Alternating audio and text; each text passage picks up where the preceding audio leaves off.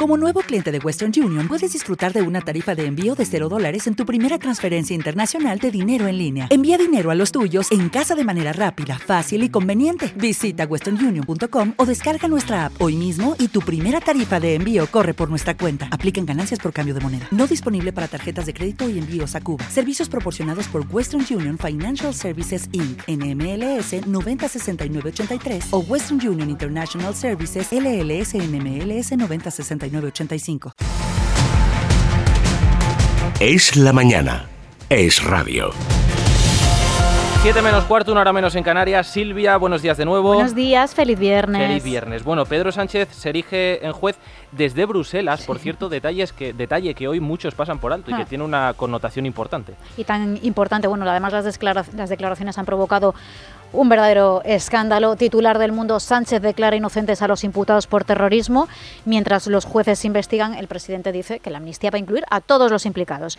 Los de la operación Judas, los CDR, y en la de Tsunami porque dice que no son terroristas. Hay en total 24 investigados en esas causas, algunos ya a la espera de juicio por preparar explosivos. Y además en ese mismo diario tienen hoy una fotografía que despeja dudas, una imagen incautada por la Guardia Civil a los CDR en la que aparece un individuo con un, ma- un machete o algo parecido colgado de la, de la pared y también un arma larga que yo no sé identificar, no sé si es un fusil o algo, algo semejante. Escribe Federico en el mismo diario, en El Mundo, que Sánchez dice ahora que la ley de amnistía no indultará a terroristas porque el separatismo no es terrorismo, o sea que borrar el delito de terrorismo será la forma de llegar a la amnistía integral de Junts y la traición con Putin un modelo de plurinacionalidad. Concluye Federico que para acabar con España, que es el modo de acabar con la legalidad constitucional, harán lo que sea. Y quiero detenerme al hilo de esto un instante en la portada del diario ABC. 153 terroristas presos no lo serían en la definición del PSOE. Se trata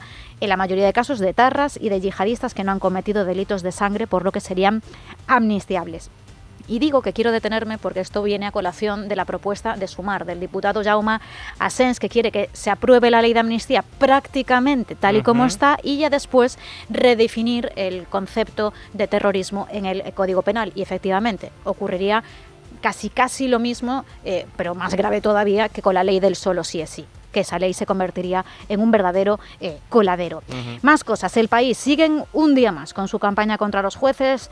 Titular de portada, el fiscal del caso Tsunami critica al juez por falta de argumentos. Dice que el Ministerio Público tilda de injustificada e inmotivada la exposición de García Castellón que relaciona a Puigdemont y a Rovira con el terrorismo. Solo un detalle, conviene recordar que la Fiscalía en esta causa del tsunami, antes de las elecciones generales, apreciaba también indicios de terrorismo y, curiosamente, cuatro días después de las elecciones generales, cambia de criterio y entonces criterio. ya no veía indicios de, terrorismo. Conviene recordarlo. Bueno, novedades también sobre la tramitación de, de la amnistía. Han surgido dudas. Leemos hoy en diarios como El Mundo o ABC que los letrados del Congreso cuestionan que la amnistía se vote de nuevo. No hay precedentes, Dani, de que una ley que haya sido rechazada por el Pleno vuelva a tramitarse. Y de ahí que el PP reclame a Armengol que declare decaída ya la norma. La cuestión es, como explica muy bien Fontecha en Vocento, es que para que un proyecto vuelva a la comisión, en este caso la de justicia, necesitaría mayoría simple en el Pleno. Más si es que no.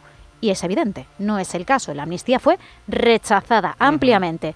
179 diputados votaron en contra, 171 a favor. Bueno, y muchos eh, articulistas siguen preguntándose a día de hoy si la legislatura tocará pronto a su fin. Sí, hoy es Antonio Lucas el que escribe, por ejemplo, sobre esto. Cuenta que desde dentro del PSOE aseguran que no está en riesgo la legislatura, sino la amnistía, pero él aclara que una sin la otra es vender gremlins mojados, vestir el horizonte, el precipicio. No hace falta ser facha, dice, incluso se puede creer a la izquierda y que esto genere vergüenza. Lo mismo debe pensar María Muñiz de Urquiza, que llegó a ser diputada del Partido Socialista, formó además parte de la, del Comité Federal del partido. Hoy se despide de la formación en el mundo. Se da de baja porque considera que el PSOE se ha convertido en un engendro. Así que es curioso leer en el país estos días, de repente también, eh, cómo consideran a Junts un partido de extrema derecha independentista. Hoy le toca coloca a Josep Ramoneda, que acusa a los de Puigdemont de practicar el infantilismo político y de jugar al cuanto peor mejor, como si hubiesen cambiado de táctica. Bueno, y terminamos con la campaña electoral en Galicia que ya está en marcha. Hay mucho en juego, además, como dice el país, va a estar marcada por la tensión nacional. Alfonso Rueda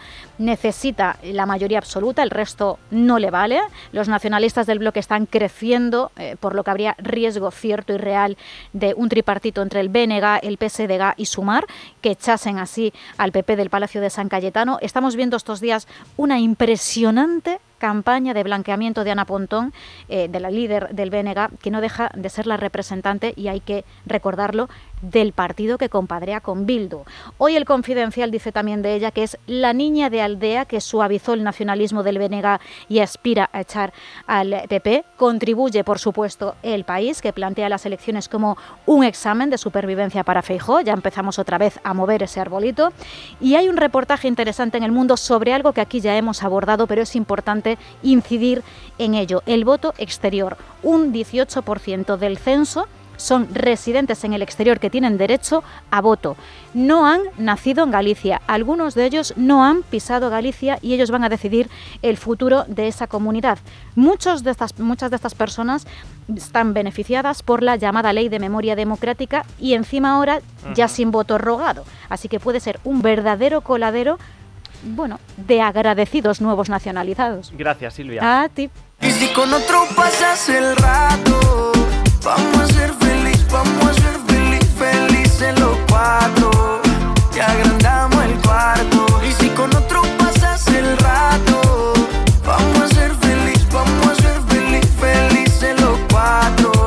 González, buenos días. Muy buenos días, Dani. Pa- Parece que soy yo la reina de la juerga y luego lo que hago es meterme en casa, ponerme la tele y a dormir. Pero bueno, en cualquier caso, todos los que sí que tienen ganas de juergas hoy, hoy es viernes, el cuerpo lo sabe y también lo sabemos nosotros en, esta, en este programa que va a estar con todos ustedes hasta las 12 con la mejor información. Ya saben que tenemos tertulia. Hoy vienen Luis Herrero y Luis Valcarce y que vamos a escuchar además a Ignacio Fernández de Mesa, el presidente provincial de Asaja Córdoba, por todo lo que está pasando con los productos españoles en Francia y también por esa reunión de casi todas las asociaciones de agricultores y ganaderos para hablar de lo que está ocurriendo con nuestros precios y de lo que está ocurriendo con sus subvenciones. Y después en la Crónica Rosa, pues tenemos que volver a hablar, como no, de Gabriela Guillén, todos estos chasca- chascarrillos que a mí me gusta contar a estas horas para que, pues para que cuando nuestros oyentes lleguen al trabajo, pues tengan tema de conversación mucho más de lo que es la inflación. Bueno, vuelve esta noche Gabriela Guillena de viernes para, suponemos, explicar lo que se confirmaba ayer en nuestra tertulia, que ya están en marcha todos los trámites necesarios para interponer su demanda de filiación. Un tema que, por cierto, no tiene nada que ver con lo del alcalde de Madrid. Hoy es noticia después de que se haya filtrado uno de los regalos estrella de su pedida de mano a Teresa Urquijo, Dani. A un ver. ramo de 70 rosas valorado en 350 euros. Así que tienen que estar los floristas madrileños deseando que les haga un encargo. Bueno, hablaremos además de los Pantoja. No hay día que no dejen de ser noticia. Ahora ha sufrido un robo Anabel que no tiene nada que ver con temas de ADN. Y lo digo muy en serio porque eh, hay que recordar que le ha pedido su supuesto hermanastro, que se hace llamar Pinocho, la demanda de paternidad o también de filiación. Y oye, ya que la han robado, pues no, era en Roma y lo que ha pasado es que se ha quedado sin bolso mientras estaba cenando. Nada de material genético he de suponer. Mientras tanto, su primo Paquirrín atraviesa horas bajas, ha tenido que cancelar un concierto por motivos de salud. No sé si es noticia que tenga problemas de salud o que haga conciertos, está trabajando. Y su tía Isabel, que está creando, la verdad, una buena polémica en Canarias por culpa de los dos contratos que ha firmado, uno por, el, uno por parte del Cabildo y otro con el gobierno regional para promocionar las Islas Afortunadas.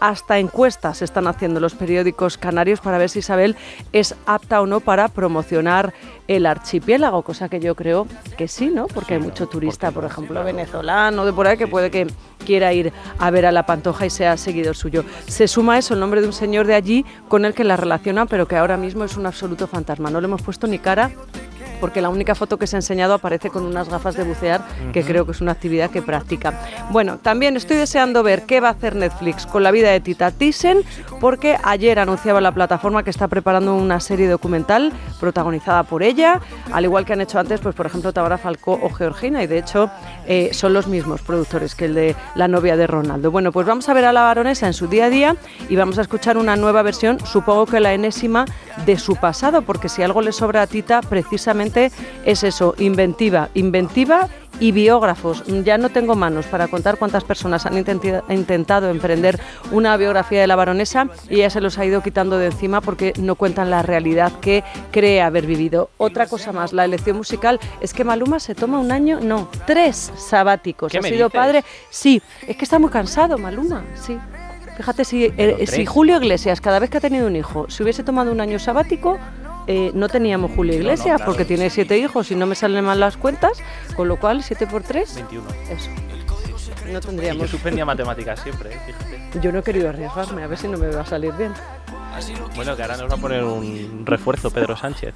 Y mira que me he tenido que Estamos a apoyar otra vez las tablas. Estamos a tiempo. Bueno, pues buen plan, buen plan, Isa, para terminar el viernes, claro que sí. Así que, te escuchamos a partir de las 10. Ustedes ahora se quedan con la información de su comunidad y nosotros a las 7 regresamos. Es, es radio.